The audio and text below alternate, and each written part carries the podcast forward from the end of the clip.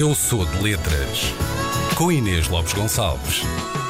Olha, sou eu. Olha. Olá, Inês. Olá, Olá, Inês. olha, venho do fim de semana cheia de amor para vos dar nesta segunda-feira. Sinto que vocês estão a precisar, uma nova Obrigado. semana a começar.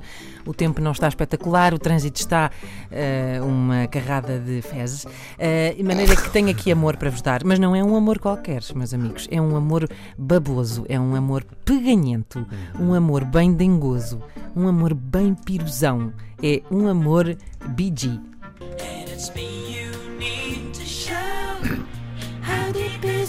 Ah, gosto tanto. Gosto tanto deste cheiro a laca e a fatos brancos pela manhã, não é? Mas também adoro que esta canção lance aqui uma pergunta um bocadinho sui generis sobre essa coisa tão cantada que é o amor, não é? Eh, Seja pela existência de amor ou pela falta dele, não há maior combustível para se escreverem canções, eh, em todos os géneros musicais, desde tempos imemoriais. Esta canção em particular é de 1977 e foi feita, foi uma encomendazinha, eh, para a banda sonora do, da Febre de Sábado, sábado à Noite, eh, que eu gostava que soubessem que em- no Brasil se diz embalos de sábado à noite.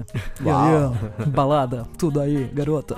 Bom, sobre o amor como matéria para as canções, por exemplo, só no ano de 1977 havia muitas maneiras de abordar o amor. Por exemplo, os Supertramp queriam que lhes dessemos um bocadinho de amor, só give a little bit, não é? Um bocadinho de amor eh, para eles. Um, Keep It Coming Love, eh, Casey and the Sunshine Band, não quero alongar muito sobre isto porque há crianças a ouvir. Os Queen queriam alguém para amar, eh, não eram esquisitos, bastava qualquer pessoa. Qualquer pessoa. Basta alguém, Duas alguém para amar. pernas, dois braços. Pode ser, tem um pau e um púcar, sim senhora, vou amar isto. Ora bem. Eh, ou então eh, Peter McCann que perguntava também Do you wanna make love? Assim logo. Pronto, direto ao assunto. Queres, queres, não queres, adeus, pronto. Eh, os Bee Gees eh, não queriam saber de nada disto. Não. Eh, eles sabem que há amor. O amor está lá. O amor existe.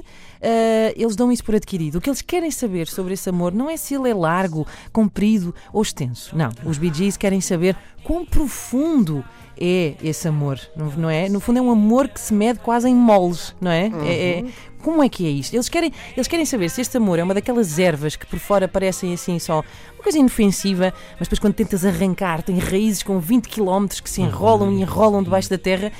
Ou se é um amor como aquelas pessoas que enterram chapéus de sol na areia, nas férias, e depois dizem: Ah, isto está bom! Diz toda a gente, até ver depois uma senhora idosa à frente a escapar à morte por espeto em chapéu de sol por dois segundos, assim: Ai, ai caraças, que matava a velha! Bom, quão profundo, quão denso, quão espesso é o amor? É um amor de cortar com motosserra ou com a faca da manteiga, não é? Ou, ou então, agora que penso nisso, estamos a falar de profundidade, será que eles queriam saber se era um amor que lia Schopenhauer eh, ou um amor que lê a revista Mariana, não é? Hum, atenção, olha, muito respeitinho, que eu a primeira vez que dei uma entrevista foi para a Foi para a revista Mariana. Mariana. Façam atenção. Marca, marca a vida. E agora tenho aqui uma questão para vos lançar, eh, que é, é mais profundo, por exemplo, o amor de Jean-Paul Sartre e Simone de Beauvoir, que andavam sempre ao estalo, ou o amor da Célia e do Telmo, do Big Brother, que dura fortíssimo até hoje? Vamos então voltar ao confessionário, onde já se encontrou o Telmo e saber como é que passou de completamente apaixonado pela Maria João a completamente deitado com a Célia. Isto tudo em apenas uma semana. Vamos Pois ver é. é que ele me responde. Isto foi há 19 anos. Na altura o Telmo ainda se dividia entre hum, a Maria João e a Célia, mas depois a Maria João foi expulsa da casa eh, e eh, Telmo e Célia eh, ficaram juntos. Até hoje é o- a mais longa relação eh, de um Big Brother. Saibam que a relação deles tem 19 anos. No passado, dia 4 de outubro, Já? eh, 14 de Uau. outubro, é verdade.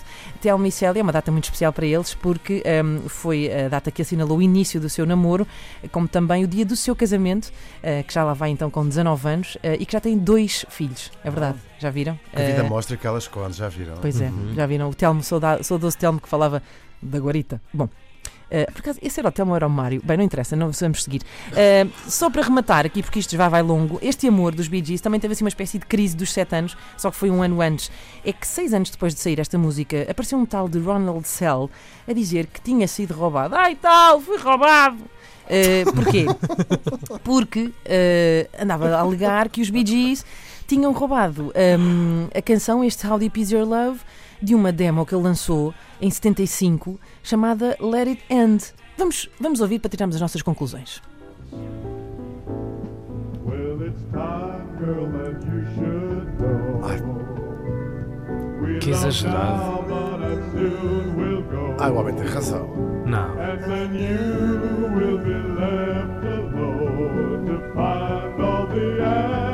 Vou-vos explicar o que é que aconteceu. Uh, primeiro, apareceu um, um, juiz que decidiu inicialmente a favor deste senhor, a dizer que sim, senhor, está, aprovado, está aprovado o plágio, uh, mas depois um, os Bee Gees recorreram e acabaram por, lhe, por lhes dar razão. Depois ainda este senhor ainda, ainda conseguiu, ainda recorreu uh, para uma, uma instância superior uh, em que uh, e o tribunal deu novamente razão aos, aos Bee Gees. Um, Diz-se que este caso marcou muito a forma, os processos de plágio, porque basicamente foi a partir daqui que uh, foi preciso provar que a, que a parte que está a infringir, supostamente que é acusada de plágio, é preciso provar que eles tenham ouvido a canção. E é muito difícil porque esta canção nem sequer tinha sido lançada. Portanto, hum. há que dizer, o homem não tem, não razão. Tem razão.